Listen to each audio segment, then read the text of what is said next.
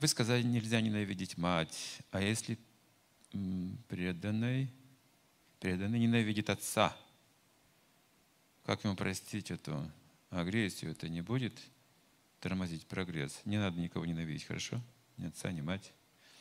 Я понимаю, что вы начинаете духовную практику, у вас еще есть остаточное явление, это называется остаточное явление, что вы кого-то еще ненавидите. Если вы искренне практикуете, вы должны освободиться от всех этих эмоций ненависти и привязанностей.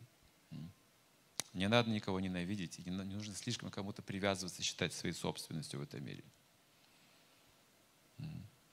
Все под контролем свыше уже. Наш контроль здесь слишком не требуется. От нас требуется исполнение долга – не надо никого контролировать и ненавидеть из-за этого. Поймите свою судьбу. Если мы совершали в прошлом какие-то злодеяния, конечно, здесь будут неприятности какое-то время.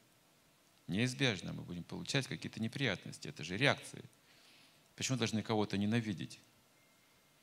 Если это реакция на наши поступки, отец – это реакция на, мои, на мою прошлую жизнь.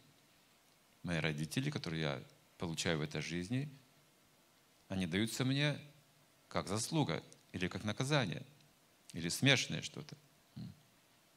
Чтобы заслужить хороших родителей, нужно хорошие поступки. Чтобы заслужить хорошего мужа, тоже это заслуги должны быть. Или жену. Поэтому я получаю то, что заслужил. И отца, и мать, и все остальное.